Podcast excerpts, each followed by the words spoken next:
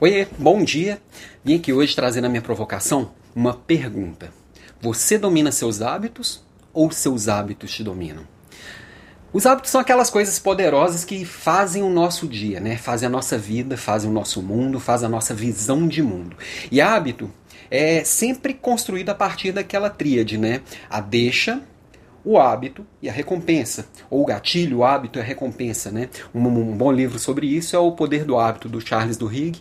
E a gente entendendo quais são as deixas, quais são os gatilhos que fazem os nossos hábitos, a gente pode reconstruir o nosso mundo. O mundo que está à nossa volta, a realidade que a gente enxerga, ela é formada pelos nossos hábitos. Eu vou dar um exemplo aqui meu, por exemplo, há uns sete anos atrás, agora não vou saber exatamente de cabeça, eu fiz um check-up e vi que estava tudo péssimo. Todos os meus indicadores de saúde estavam péssimos. Eu caminhava fortemente para o fim da vida, segundo o que eu entendi da conversa com, com o médico.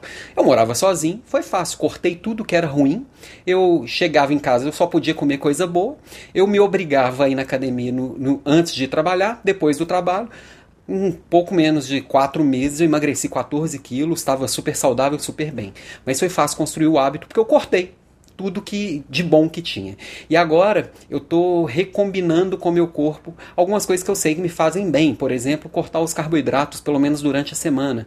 Só que eu não, não moro mais sozinho e eu tenho as tentações todas próximas de mim. Eu acho que as quatro melhores padarias da cidade estão aqui próximas a mim e eu vou lá comprar coisas para a família todos os dias praticamente. É, eu abro a porta da geladeira, eu faço questão de colocar um chocolate na minha frente, adoro chocolate.